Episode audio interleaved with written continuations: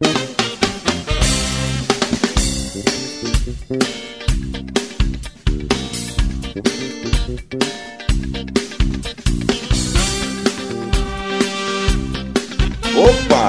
Estamos começando mais uma edição do Café com o Careca. É a segunda temporada do Café com Careca chegando por aqui.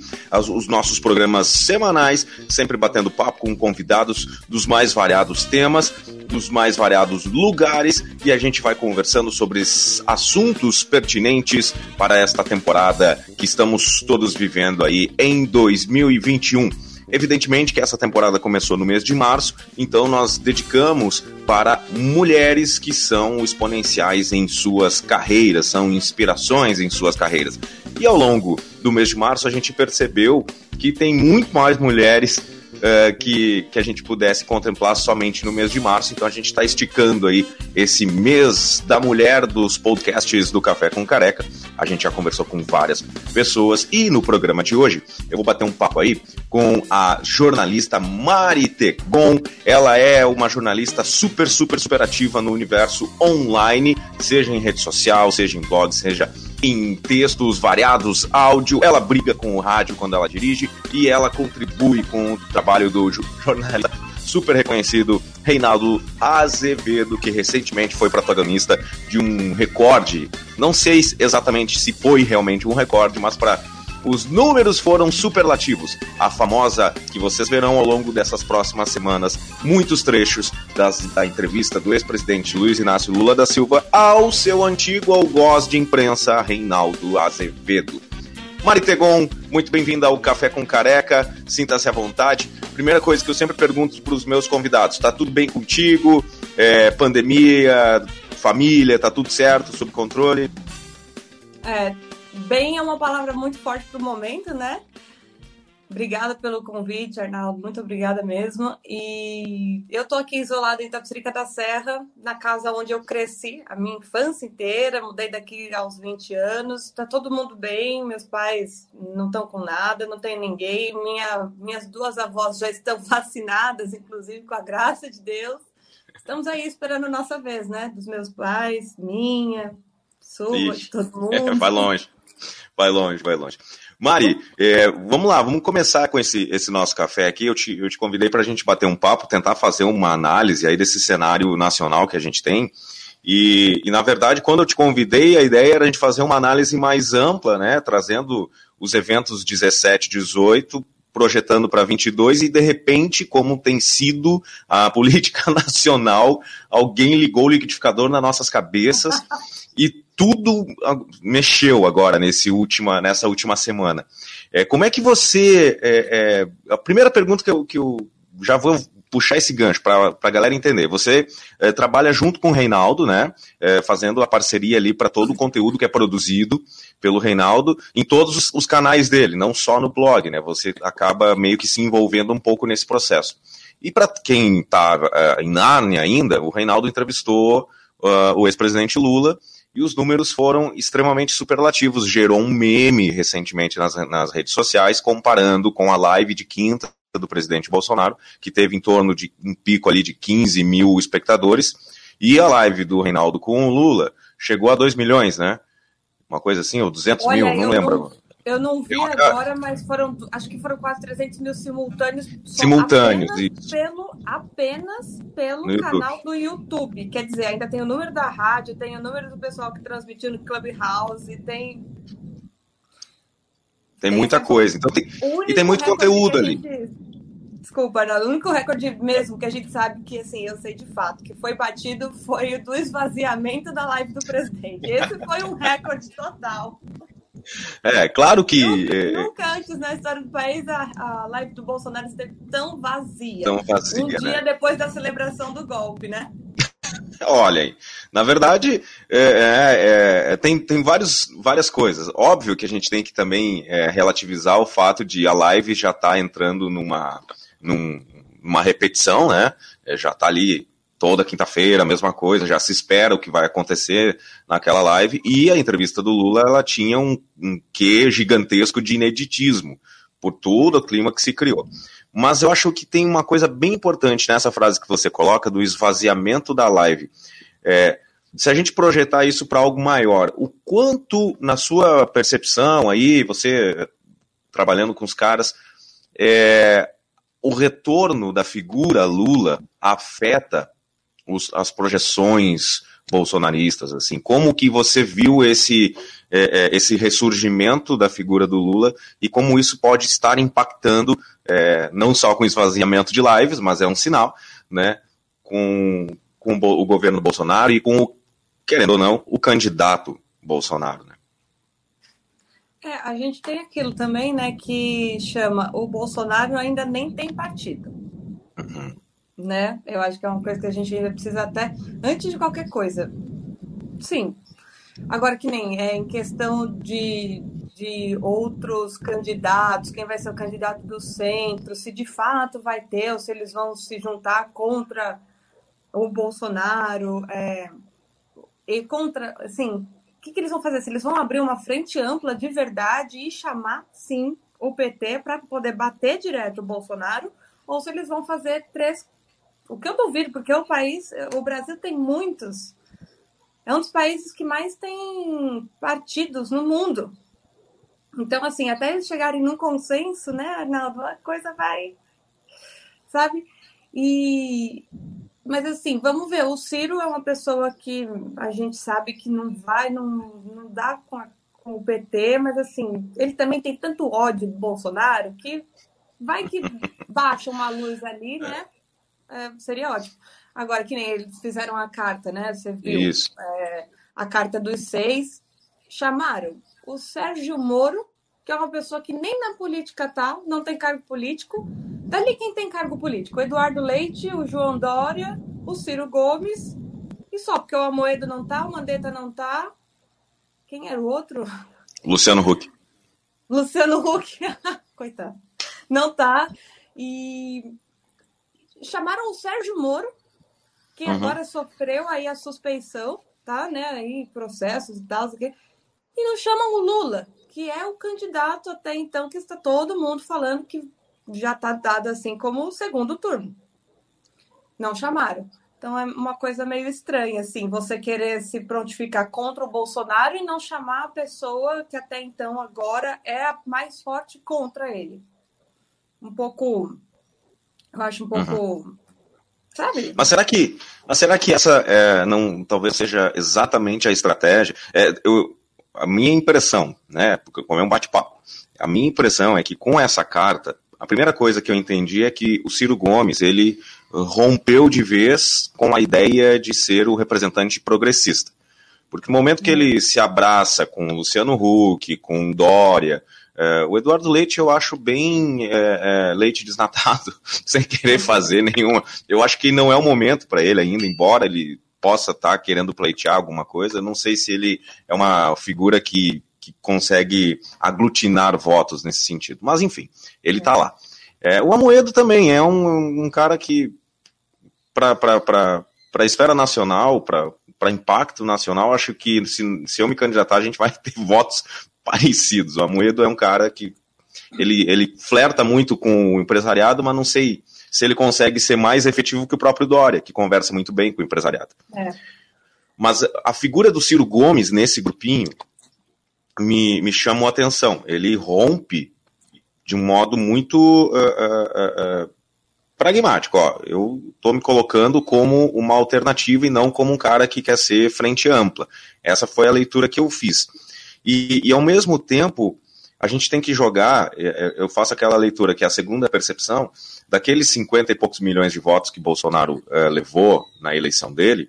É, uhum. Que a gente tem visto hoje, usando a palavra que você usou antes, que é o esvaziamento desses milhões de votos, muitos desses caras que estão descontentes com o governo Bolsonaro acabaram votando nele simplesmente pela antipatia a qualquer coisa que seja parecida com o PT. É. E, e, talvez a grande estratégia bolsonarista seja é, ir para o confronto ou permitir que o Lula e o PT sejam de novo protagonistas para eles cap é é, é, é, capturarem esses votos novamente. Porque eu, com conversas, óbvio, não é uma pesquisa em, é, com, com, metodologia, né? É só o diz que me diz que, mas eu percebo que os arrependidos ou os decepcionados com o governo Bolsonaro, na medida em que o nome de Lula e o do PT vai se fortalecendo, eles vão, opa, nesse é caso, nesse caso, terei que votar novamente em Bolsonaro. Então, eu acho que. O país com mais de 320 mil mortos e o pessoal ainda nesse antipetismo burro. Porque, a assim, gente já brincou, né? Que é um alimenta o outro, não adianta, né? Um, Exato, um alimenta o outro e a galera assim, fica braba quando eu digo isso, mas tudo bem. É, eu acho que. É, eu, é, é claro, né? Mas assim, eu acho que existe toda aquela questão também de que, cara, tudo bem, a gente tem agora, tudo bem, entre aspas, assim, né? A gente tem agora o coronavírus aí assolando uhum. o mundo. Isso aqui virou uma terra de mortos, porque, cara, nossa, meu Deus do céu.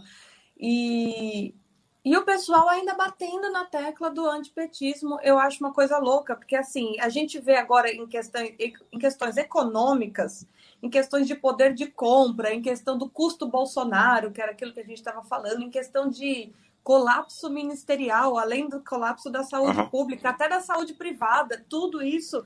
E o pessoal falando que ainda prefere votar no Bolsonaro, sabe? Sim. é, é, é, é, difícil de entender. É, só que, aí, por exemplo, alguma coisa que, que me chamou atenção ontem, ou de ontem para hoje, é, eu, eu, conversei com, com alguns militares né? Porque eu queria entender eh, como é que ficou aquela questão ali que eu acho que a imprensa, os nossos colegas estão tendo uma leitura meio é, é, como é que eu vou usar essa palavra para não ofender ninguém? Mas enfim, estão tendo uma leitura. Ah, é um pouco embaçada do que realmente foi essa essa movimentação ali no, no, no comando das forças. De fumaça mesmo, tem, é isso, tem algo que não está dito ali. Mas, Mas eu acho é que. É uma questão estratégica que... deles desde o começo, desde uhum, a campanha. Uhum, uhum, uma cortina uhum. de fumaça para a imprensa, para o opositor. Pro... Só que agora eles estão tão no meio da cortina de fumaça que até o pessoal que é bolsonarista nas redes está perdido. Esse negócio Sim. da questão ministerial, por exemplo, deixou todo mundo perdido. Os bolsonaristas, a gente bate e antes vinha um monte de hater, né? E tal, assim. E assim, bater em cima de fatos, gente, não é bater por bater na pessoa. A gente está falando de mortos todos os dias, de recorde de mortos todos os dias, do colapso, tudo isso que já foi falado. E o pessoal ainda vinha tentar defender. Depois desse negócio, dessa insegurança ministerial, essa insegurança que gerou toda essa instabilidade política, as redes esvaziaram. É, diminuiu bastante. De, eles, não sei se eles esqueceram de reconfigurar os bots, o que é que aconteceu ali, Arnaldo, mas assim, ficou muito claro. Você tem recebido algum algum Não, eu diminuo, eu diminuiu drasticamente, drasticamente. Eu também, antes, olha que Antes, num papo assim, ó, numa manhã de sexta, como a gente está fazendo agora, já teria aparecido uns 10, 12, Bolsonaro 22 e não sei o é. quê, umas coisas assim. Já teria aparecido. Uhum. Né? Então, enfim, eu acho que deu uma diminuída, mas tem muito disso, sabe? Eu acho que tem muita gente que foi é, é, é, na, na, na, onda do antipetismo, porque segundo turno no Brasil tem um pouco disso, né? Um pouco não, tem bastante disso. Você vota naquele que você menos odeia.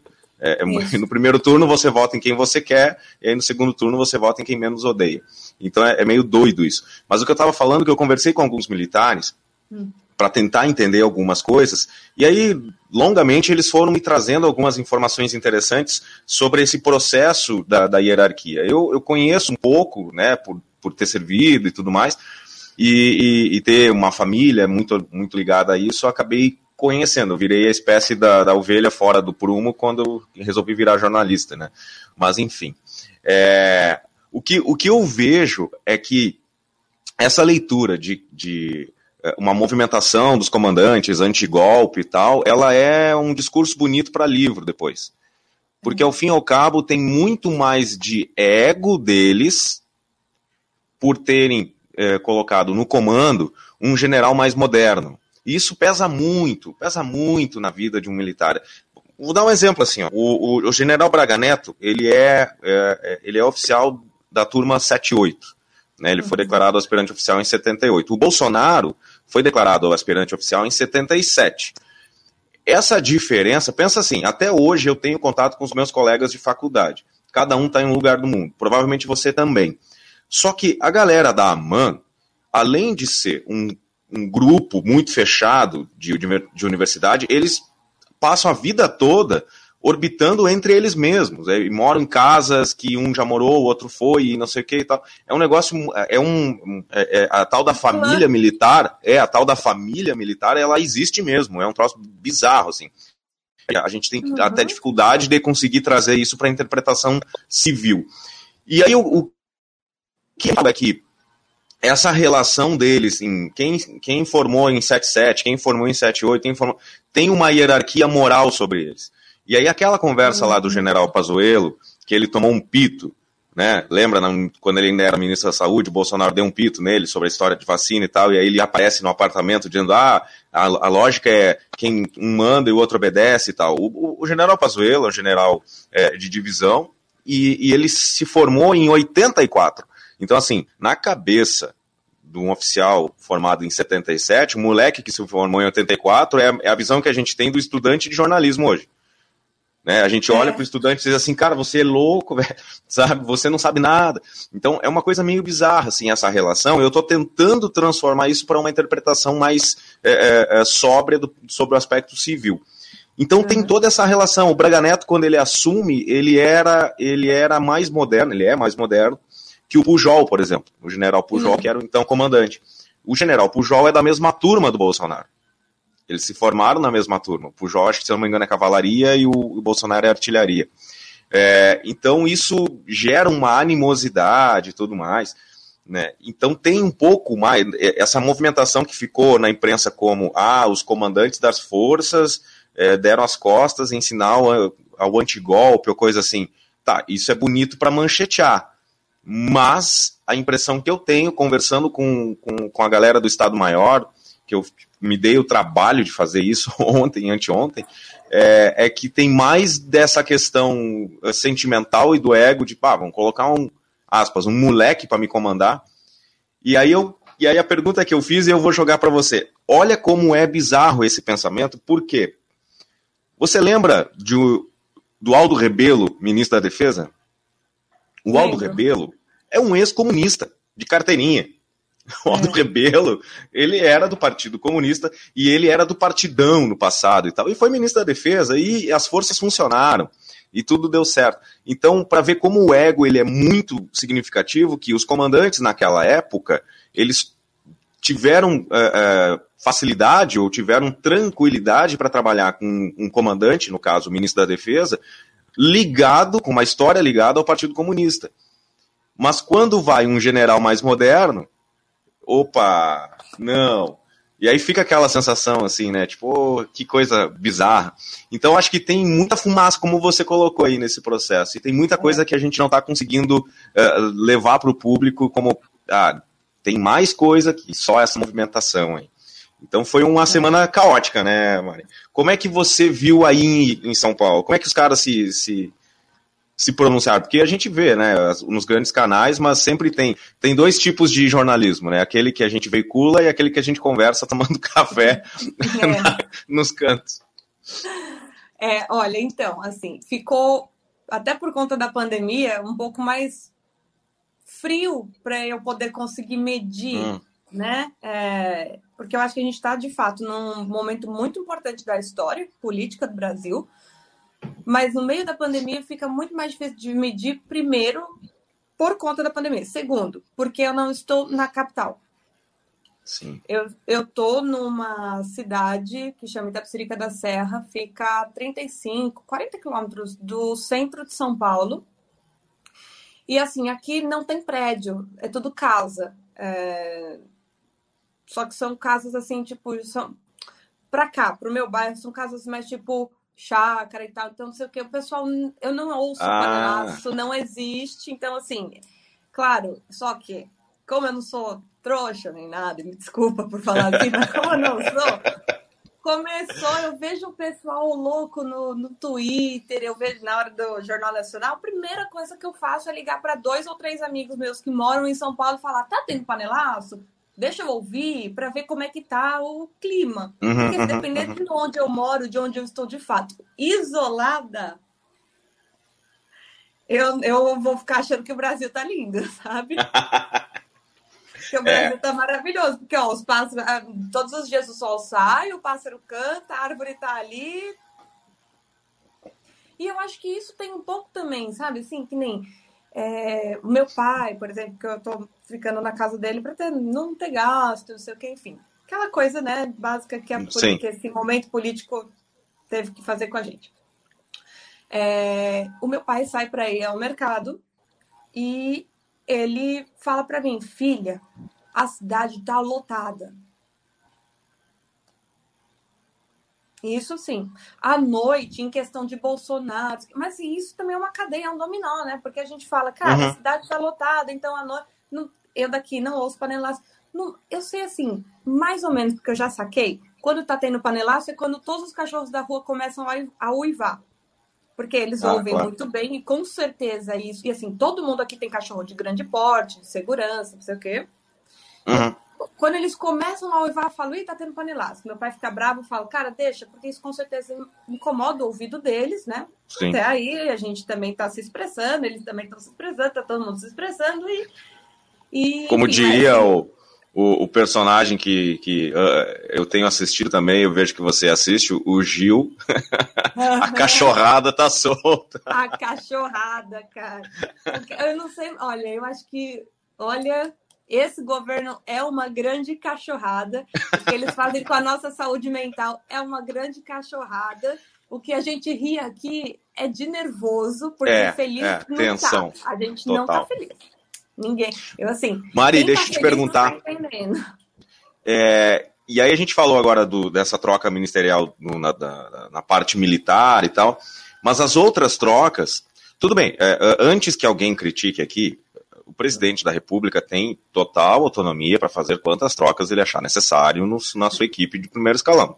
Ponto. Quanto a isso, nenhuma, nenhuma restrição, nenhuma reticência. Nenhuma objeção. Ok, pode mexer quantas vezes quiser. O que cabe a nós, nesse momento, é tentar interpretar qual é o rumo, qual é a estratégia, o que o, o presidente está tentando fazer ou dizer com essas movimentações. Isso sempre foi desde que uh, José Sardenha assumiu a presidência da República. Né, e se bobear, lá atrás também, no Estado Novo também. Uh, eu lembro lá que Getúlio Vargas fazia essas movimentações, né? Ele chamava alguém do, do, do, trabalhismo, né, do PTB, e dali a pouco ele chamava alguém ligado aos empresários, e ele foi o maior, o maior, vamos chamar assim, de duas caras da política, que ele, ele que inventou esse flerte com o trabalhador e com o empresário ao mesmo tempo. Getúlio Vargas foi genial nesse aspecto. É, apesar de ter sido um ditador. Hum. Enfim, essa movimentação ali que a gente viu, teve ficou claro um aceno né, com o Centrão, com a vinda da deputada para a Secretaria de, da Presidência e tudo mais. É, essa movimentação, a leitura que eu faço, há uma preocupação com uh, eventuais impeachments que possam ser apreciados pela Casa Legislativa. É isso mesmo? Uh, o que, que você viu dessa, dessa, dessa possibilidade? Bolsonaro realmente agora ficou, para quem não tinha alguma dúvida, ficou tácito isso, ficou super uh, cristalino, ele está se agarrando no, no Centrão, e o Centrão está aumentando o, o, custo aluguel né, da, da, da cadeira dele para mantê-lo, vamos dizer assim, com relativa paz. Como é que você está analisando isso aí? Ó, eu acho que assim existem algumas coisas, né? Por exemplo, não adianta agora abrir um processo de impeachment se não tiver quem vote a favor dele correr. Uhum. Aí é uma coisa que, né, eu te falo, hum, o Lira sabe disso, óbvio. O Pacheco sabe disso, óbvio. Então, assim, todas as vezes que tem, que nem agora, o comitê que foi criado para Covid e tal, e o presidente da, do Senado fala uma coisa, o presidente da Câmara fala uma coisa, o ministro da Saúde fala uma coisa, e o Bolsonaro vai na contramão de todos eles e descredibiliza todo mundo, ele está ajudando a, a fazer uma coisa interna, essa é a minha opinião, minha análise, ele está ajudando a, a, fomentar internamente o próprio o próprio pedido de impeachment, a própria, a própria abertura do próprio impeachment. Por quê? O Bolsonaro é um articulador político. Assim, para ele estar tá na presidência, a gente não pode falar que ele é ruim, porque não é hum. qualquer pessoa que chega lá. Mas, assim, bom ele não é também, porque ele não tem apoio social. Tudo bem, ele ganhou é, democraticamente, né, com votos, sim, sim. né, aquela coisa. Mas, assim, ele não tem apoio social nessa reforma ministerial. Tanto é que a gente não estava nem sabendo, nem, nem jornalista estava esperando, imagina a população. E, assim, a população está correndo atrás de outras coisas, como emprego, UTI, sabe? Umas coisas que nunca teve que pensar. Então, assim, política na cabeça do, do cidadão vem apenas para xingar, mas ele não sabe todas as coisas que estão acontecendo, que estão permeando toda a história ali. E também, por exemplo, que nem é, vou trazer um, um, exemplo recente, mas que eu acho que cabe, perdão, que é a questão da deputada que agora é, é presidente da CCJ, né, a Bia Kisses, que Bia teve Kisses. aquele negócio do motim policial, que ela basicamente aplaudiu ali, pediu, né? E aí os deputados falaram: calma lá, pera, porque você é presidente e assim, é, é, fica muito. Querendo ou não, fica. Tem, tem essa camada assim de que não é esconder e nem mostrar, né? Uma coisa meio embaçada mesmo, que nem você disse. A gente não consegue ver direito, a gente vê a, através.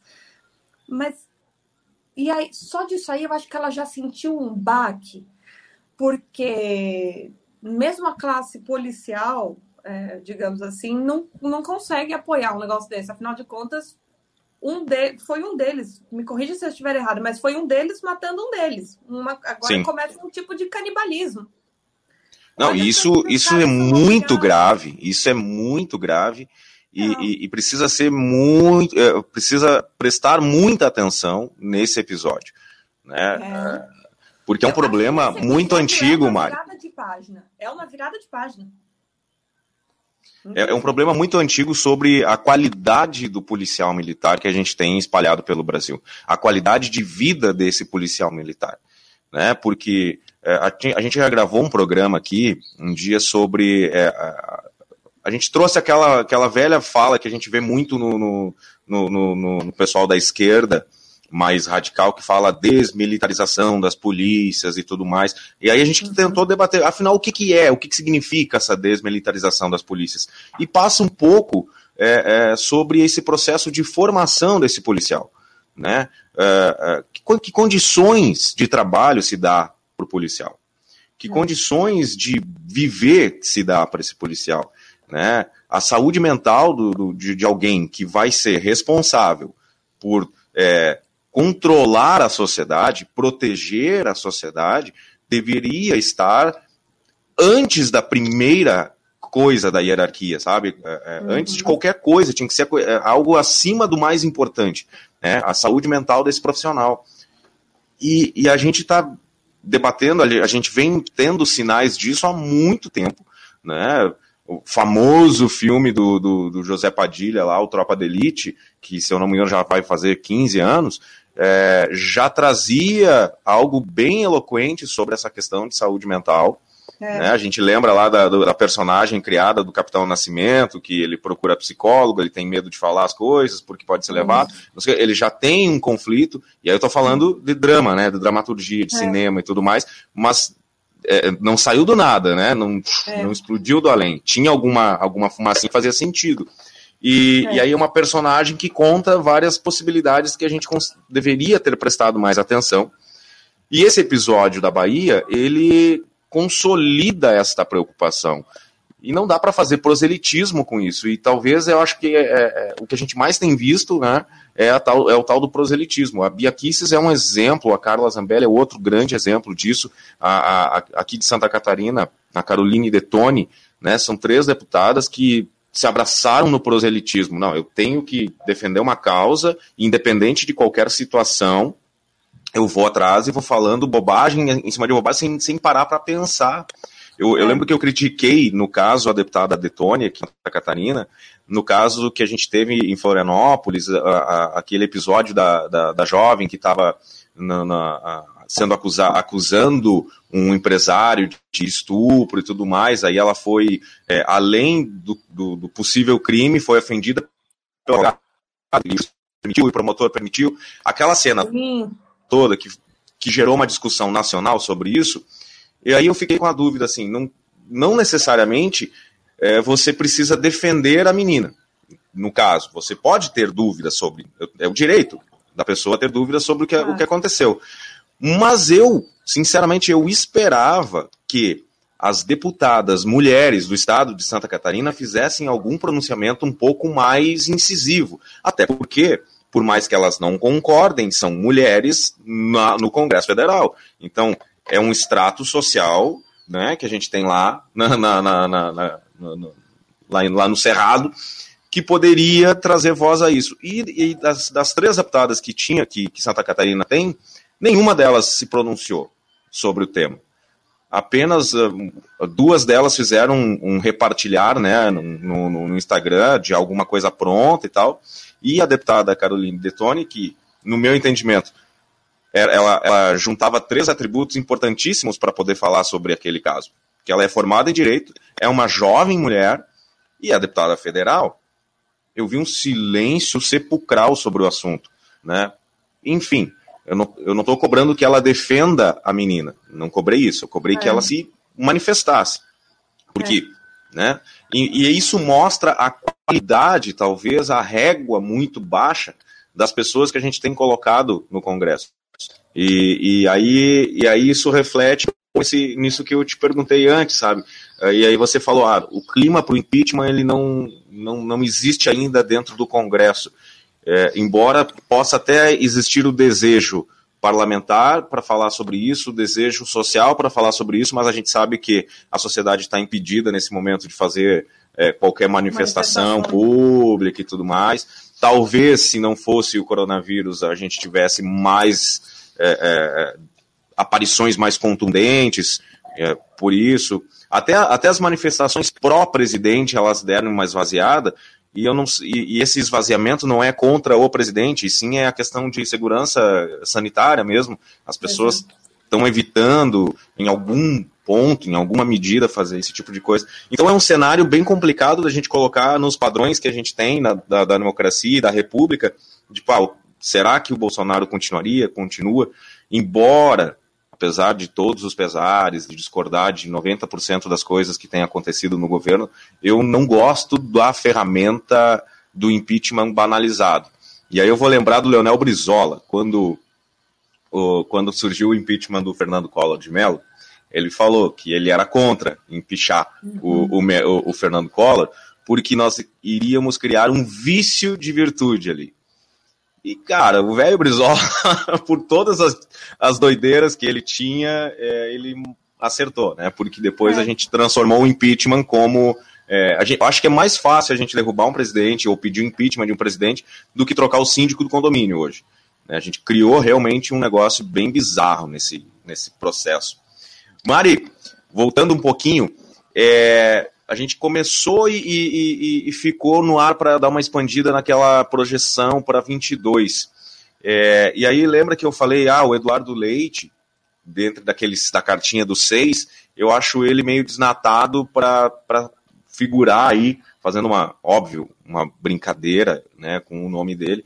É, eu acho ele frágil demais ainda para ele, ele ter algum peso significativo dentro desse grupo. Tudo bem, é governador de um estado, é, que tem um certo prestígio, mas é um estado completamente falido. Né? O Rio Grande do Sul ele não, não representa mais muita coisa né, no, no, no, no, espectro político nacional, sob minha análise. Isso.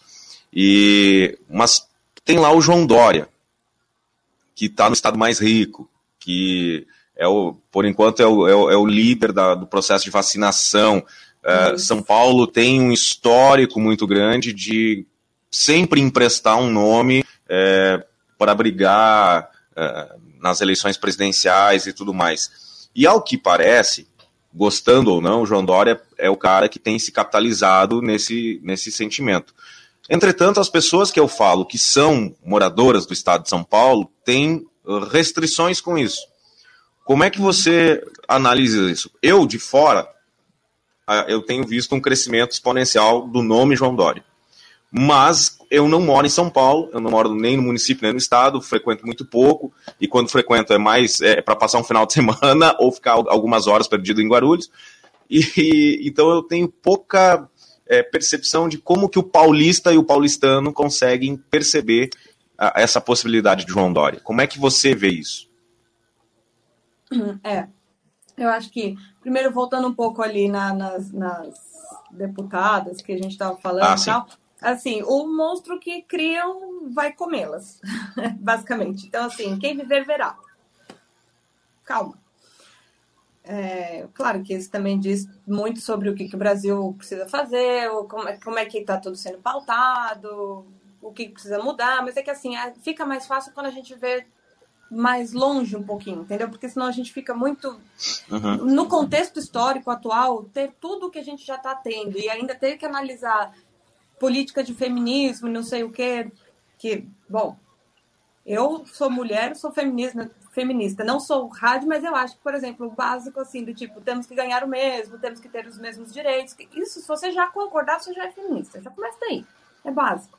Bom, o monstro que elas estão criando vai engoli-las, porque se cara, elas não conseguem apoiar uma mulher e a gente não está falando de declaração de acredito em você e isso, outro, isso. mas apenas uma coisa do tipo solidariedade, sororidade, talvez. Essa né? As duas coisas juntas também, porque você não precisa ficar fazendo uma em detrimento da outra. Mas é isso. E sobre o João Dória, eu acho assim que, olha, é, eu não votei nele como governador. Por óbvio, não votei nele como prefeito, porque eu não voto em São Paulo, mas eu né, voto estadualmente, é claro que eu preciso votar, é óbvio. E voto, exerço o meu direito. É, eu acho o seguinte, que o Dória, dentro da pandemia, ele consegue ser melhor do que o governador João Dória num contexto normal. Hum. Porque ele é uma pessoa que tem. Ele é sim um líder, no fim das contas. Ele, por exemplo, o que o Bolsonaro não é, é líder. Ele, assim, por ser empresário, por ter uma. O João Dória, no caso, né? Por ter uma visão assim mais é, de caminhar junto, de saber que precisam estar todo mundo junto, sabe uma coisa assim? Tudo bem, existem, óbvio, hierarquias dentro de uma empresa, é claro, mas assim, quando ele vem num contexto social, essa questão de vacinar, não sei o quê, eu acho que ele está indo super bem. E essa questão dele pedir rapidez né, uhum. nos desenvolvimentos e tal, é uma coisa que ajuda ele a se sobrepor a todo o resto. Sobre o Eduardo Leite, por exemplo, ele participou do Clubhouse com a gente, né? É, no Ziriguidum, com o Leandro Demore e o Reinaldo Azevedo. E assim, eu faço apenas a produção, eu não faço perguntas para ele, mas é claro, eu ouço todo mundo e depois converso com todo mundo sobre. E uma coisa que eu notei e que o pessoal notou e gostou é, ele é uma pessoa muito comedida. Uhum. Quase beira assim a Descrição. Que, é, você, você, quase acha assim que ele não tá sabendo o que tá rolando, mas não é uhum. verdade.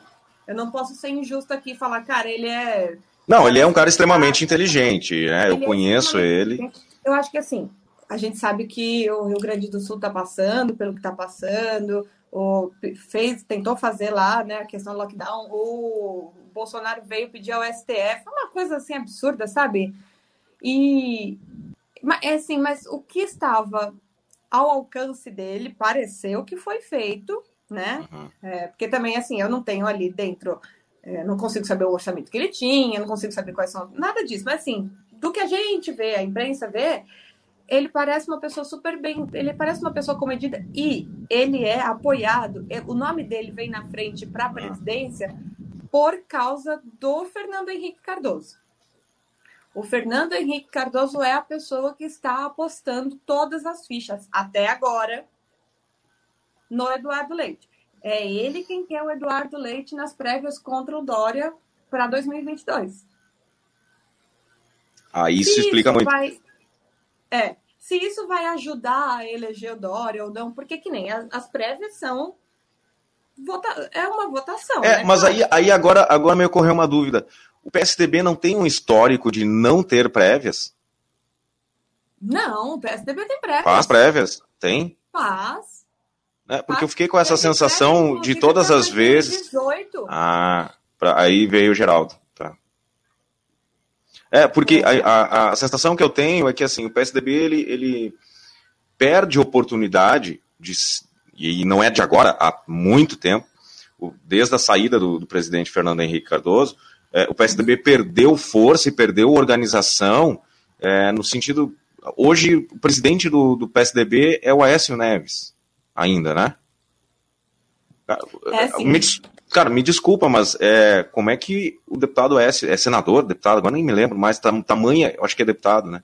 O Écio Neves tem po, posição de voz ainda, gente, é sério. PSDB? Não. O presidente do PSDB é o Bruno Araújo.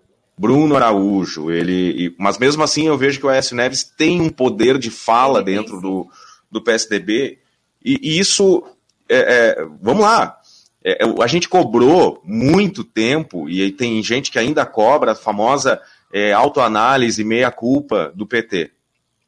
Né? A Não gente falou isso. Gente. Não, a gente falou isso e cobrou isso do PT. E por que, que a gente não fala isso do PSDB, que tem um Aécio Neves com 500 denúncias sobre um monte de coisa? Não sei se é culpado, se não é, não, não interessa, mas ele tem um nome hoje, inclusive é piada nacional, por questões de, de comportamento pessoal social dele. Né? Então, e não há essa, essa, essa pergunta ou essa pressão. Né? A gente fala lá que o, o ex-ministro Fernando Haddad é poste. Beleza, faz sentido a, a, pergunta, a crítica, ela é uma pergunta bastante dura nesse sentido, quando fala, ah, você vai aceitar ser poste de novo e tal. Eu já ouvi jornalista fazendo essa pergunta para o PT, é, uhum. para o Fernando Haddad. Mas por que, que a gente não faz essa pergunta para a cúpula do PSDB? Por que, que vocês ainda prestam atenção em Aécio Neves? É. Porque o Aécio Neves perde uma eleição para o PT e cria, ele dá o, o pontapé inicial para toda essa confusão que a gente está vendo no Brasil.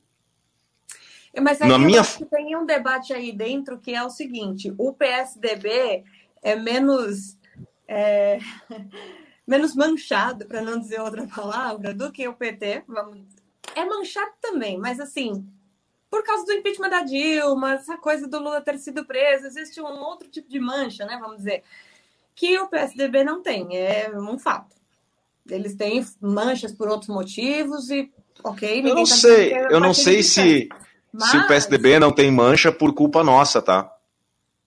que a gente sempre é, assim, digo, a gente vê os, assim, os problemas do PSDB com mais carinho sempre. Então, mas na autoanálise deles mesmos. Então, ah, sim. Então, mas aí, Arnaldo, o que acontece? E assim, eu vou te falar porque eu tenho bastante, eu não sou PSDBista, mas eu uhum. tenho bastante contato, assim, tenho contatos de amizade com José Serra, por aí vai, não sei o quê. E assim, o que, que acontece? É, eles do PSDB, os políticos do PSDB são muito bem articulados. Uhum, uhum. É político é clássico. Eles são os políticos figurões. Quer dizer, antes o Isso. PMDB era quem assumia essa parte. Hoje, querendo ou não, o, PM, o MDB agora, né, tá muito apagado. Assim, eles fazem ainda muitas articulações políticas por trás e não sei o quê. Mas questão assim de ter articulação com empresários, com políticos de outros partidos e que acaba meio que tipo no boca a boca, naquele diz que me diz, influenciando um círculo para fora do que eles costumam atingir, tá entendendo? Então assim, uhum, aí uhum. a gente fala, ai, mas eu conheço Bom, até chega até ser o meu caso, assim, que eu não fico defendendo, mas vamos lá. Eu até conheço uma pessoa que fala que fulano do PSDB é legal, é assim, é assado, não sei o que, nananã, presta atenção, entende? Eles Sim. têm uma boa articulação política e vai até uma coisa assim meio psicológica em cima do povo. Perfeito, eu concordo com essa tua análise, e aí eu faço a meia-culpa uh, na parte da imprensa, por isso que eu disse, será que não somos nós quem uh, uh, deixamos mais brando a forma de abordar os problemas do PSDB, porque vamos Sem lá, dúvida. a gente bateu um monte no mensalão do PT e precisava ser batido, né? A gente falou um monte sobre isso. E a gente falou muito menos sobre o mensalão do Eduardo Azeredo, que foi Sim. o modus operandi foi o mesmo. Ah, mas a cifra, não sei o quê. Cara, no Código Penal, Não importa o tamanho da, do roubo, né? Importa o crime. Então, é. a, a, gente criou esse cenário. Aí depois a gente tem toda uma outra situação com petrolão, com não sei o que e tal. E o José Serra? É. Você citou ele. A recém agora, um ano atrás, é, parece que a Lava Jato descobriu o José Serra. Sim. Né? E, e, e, aí, e aí eu vejo assim, o José Serra ainda dando entrevista, dando, tendo prestígio e tudo mais. Eu eu fico imaginando, se eu colocar nos, nos convidados do, do, programa alguém daquela. Vamos lá, vou pensar aqui rápido, um deputado Paulo Pimenta, do PT, que foi é, líder do, do, do, PT no governo e, e, defendeu um monte, brigou um monte e tal. À medida em que eu coloco esse cara e dou espaço de voz para ele, eu serei tremendamente criticado e por dar espaço para alguém ligado àquele momento que o PT viveu e até hoje a gente cobra um, um, processo de, cara, aconteceu ou não aconteceu? Foi o que, que, que, por que, que o PT fez o que fez? Beleza. Agora, se eu pegar alguém, próprio Eduardo Leite, né, ou, ou algum outro deputado aí do, do, do PSDB, eu não vou ter essa mesma crítica por parte de colegas de imprensa. Então, é, é, eu concordo contigo no momento em que eu, eu acho que o, o, pessoal do PSDB, eles são políticos melhores articulados e são melhores pensadores da política. São, é, é e aí eu, é, eu acho que é o partido que melhor lida com o seu próprio nome, né? A social-democracia, aquela Sim. figura né, eu, alinhado com a, o ideal de social-democracia francesa. ok, eu acho que o PSDB é o partido que melhor se relaciona com isso. E, ao lado, ao lado do PCB, que é um partido raiz que se identifica com a, com a, com a sua, a sua definição e tudo mais. Os outros partidos é uma esculhambação né, é, fisiológica. E aí a gente acaba que esse, esse jeitão do PSDB de falar e tal, e, e, e de angariar uma certa imagem cult, calma, né, descolada e tal, faz com que nós da imprensa perder, a gente perca a possibilidade de ser críticos à, à, gestão PSDB. Né? Eu acho que talvez explique um pouco uh, uh, esse jeito meio uh, água morna, assim, dos, é, do, aí do, eu vou do te Falar uma coisa. Aí eu vou te falar uma coisa. Nós, como imprensa, nós temos aquela, assim, é, aí eu vou puxar a classe inteira, entendeu? Porque é Sim. uma questão de meia-culpa da classe que eu vou fazer, mas assim, não quero né, ofender ninguém, mas vamos lá. Que é, gente, os assessores de imprensa, principalmente os do hum. PSDB, são jornalistas saídos de grandes veículos de imprensa. Eles são também muito bem articulados. Quer dizer, não basta ah. o político ser bem articulado, os assessores são muito bem articulados tem uma ótima articulação com a imprensa. Então, assim, ainda que aquele político. Que nem, por exemplo, o Geraldo Alckmin, é um, eu acho ele um ótimo político. Ele tem aí as coisas dele, eu não sou juíza, não sei o que, né, né? tem toda uma questão aí, mas eu conheço ele, assim como, por exemplo, eu disse, conheço o Serra. Se eu fosse assessor de um deles dois, seria uma coisa assim mais fácil, porque eles são pessoas que não costumam destratar as outras, são pessoas uhum. super diplomáticas quando estão em reuniões com o assessor, com na campanha, sim, sim. o que quer que seja, tratam bem a imprensa. O João Dória trata bem a imprensa, pelo menos aqui está fora do palácio. Importante isso aí. Entendeu? Aí, assim, é... porque o Palácio dos Bandeirantes tem jornalistas, né? E o que a gente ouve dizer é. Os setoristas mesmo. É. Ali é punk. Sabe, né? É, é, é, punk. é punk, exatamente. A gente não está falando mal dele como se ele fosse um tirano, mas assim, ele é uma pessoa muito enérgica mesmo. E tudo bem, para ele pode parecer uma coisa maravilhosa, mas para quem ouve as coisas, dói, uhum. entende? A gente tem sentimento também. mas então, é, é, o destempero Olha só, eh, denúncia, Mari Tegon fala que o destempero será o, a pinta para 2022. Bolsonaro, Ciro, Dória, todos eles são destemperados no trato com a imprensa. Olha, eles são sim, mesmo o Ciro, mas assim, os, mas é que assim, o Ciro ainda tem uma coisa, né, que é que também assim, cara, a gente sempre vai tratar quem a gente gosta, né, melhor, digamos. Ah, o Ciro é muito claro, se você concordar com ele, Perfeito. Ele vai concordar se e se você, concordar, você vai tomar uma paulada. Se você discordar dele, ó, levanta a guarda porque vem porrada. Mas também é que assim, tá bem difícil de. Assim, claro, é, e não é, mais uma vez vou bater na tecla, não é uma declaração de voto, não tem. Mas, cara, se você discorda ferra, ferrenhamente assim, desse pessoal, você tá puxando aí o, o uhum, lado pro uhum, uhum. Porque o país está sim polarizado agora. Não tem como você falar, ai, mas é que. Cara, usou o mas, eu já tô falando, putz. Eita! é. E aí, para fechar, Mari, a gente está aqui chegando já no finalzinho do nosso papo aqui, tá quase na hora do peixe, né? A gente está gravando na Sexta-feira Santa. É verdade. Uh, é, 2022, a gente está fazendo altas projeções aqui. É, será que vai fugir muito desses nomes que a gente é, é a gente citou? Será que, uh, sei lá, o Luiz Henrique Mandetta pode ganhar força? O Sérgio Moro ainda ressurge das cinzas? Eu acho que o Sérgio Moro, eu acho que encerra aqui, eu né? Eu acho que o Sérgio Moro ele foi incinerado. É, talvez, talvez, ele ainda tem muitas viúvas, né? É, ele tem então. muitas viúvas. Eu, assim, então, mas eu acho que não tem força para a presidência. Talvez é. ele consiga alguma coisa no Congresso, numa Assembleia é. por aí. Eu acho que a gente tem que tomar cuidado com a bolha que a gente, a bolha política em que cada um de nós vivemos, porque a gente olha assim, por exemplo, no Twitter, no Instagram, Isso. a gente acha que a coisa tá meio morta lá pro outro lado do Sérgio Moro. Mas ontem mesmo, assim, eu parei de usar o Facebook, mas ontem eu decidi entrar só para ver, sabe? E a minha avó tinha me chamado para um grupo de pessoas com o Sérgio Moro, lotado. Uh. Então, é isso que eu falo. Tem, tem, tem muita viúva ainda do Sérgio Moro. Então, mas aí também é aquela coisa, a minha avó, a, a gente tá, graças a...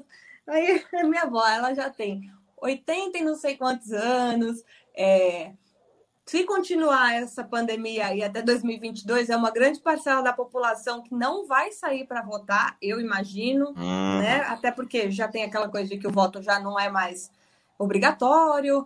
É, se quiserem, ainda podem exercer o direito, porque estamos ainda num país livre e, né?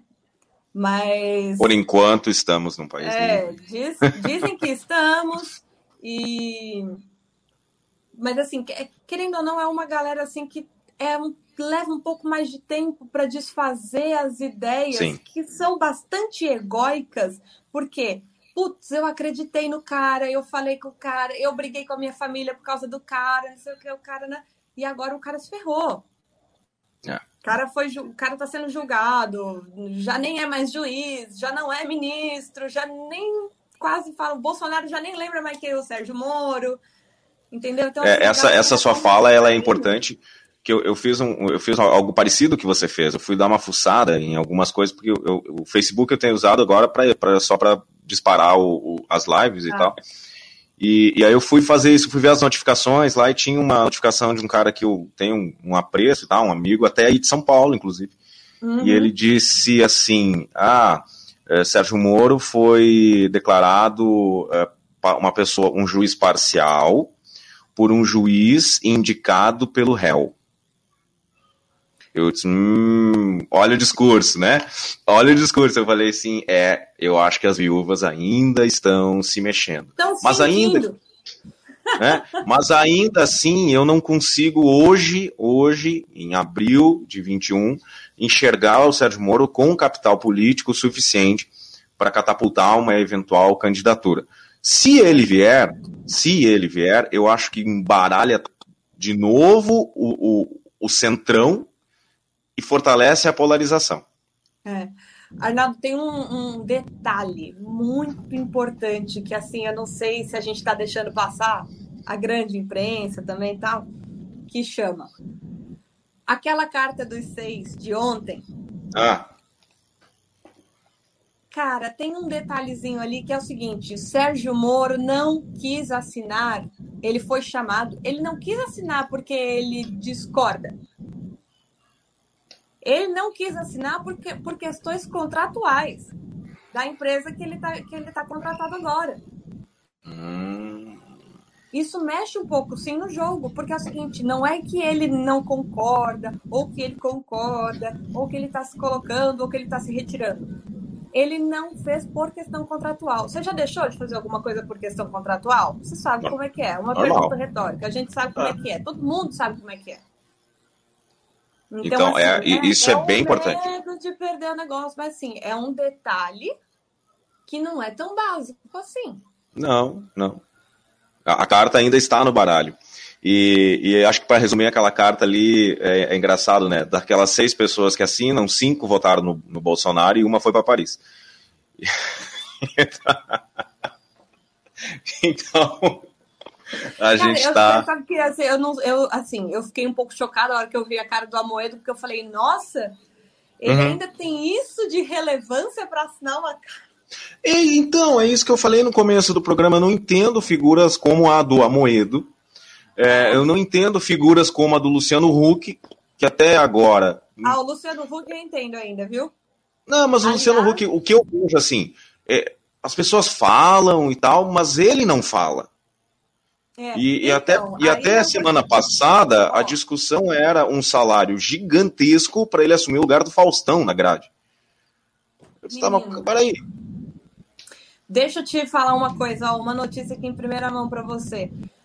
O Ziriguidum do Reinaldo, do Demore, vai entrevistar o Luciano Huck. A gente não sabe se vai ser na oh. terça que vem ou se vai ser na outra terça, entendeu?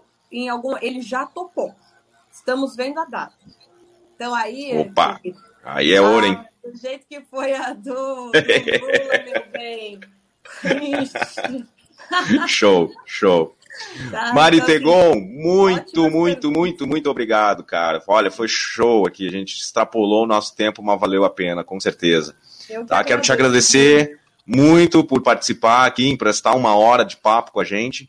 Tá? E para quem nos assistiu até agora ao vivo no Facebook, no YouTube, é, Valeuzão, muito obrigado, compartilha aí e na sequência fica disponível a versão em podcast no Spotify e outras cinco plataformas que eu nunca lembro quais são, uma delas é o Google Podcasts. Mas é muita plataforma de streaming de áudio, então eu não lembro todas, vai só no Spotify que tá, tá seguro lá. Tá bom? Mari, muito obrigado pra, por ter participado e espero que, que você fique bem muito aí, bem. continue continue tweetando. E aí, ah, importante, eu vou ter que ter essa é. pergunta. Quem que ganha o Big Brother agora? Vamos falar sobre o que é importante nesse país. Menino, assim, olha, quem ganha, ó, oh, o meu pódio até agora é Juliette, podem me odiar. e aí Cara, eu não João gosto, Juliette. Camila. João e Camila. Eu prefiro Mas, o João. Olha, eu, eu, eu, tô gostando muito do João com o, com o Gil. Eu acho que ali dá um jogo gostosíssimo da gente assistir. Pode ser que a Juliette perca um espaço para mim para eu poder subir João, Camila e Gil. Mas vamos ver, né? Ainda tem aí. Veremos. Tá Quem certo. me deverá. é verdade. Valeu, valeu, Mari. Aquele abraço. Muito obrigado. Obrigada. Galera que assistiu, galera que está ouvindo, valeu. Até a próxima semana tem mais um Café com o Careca.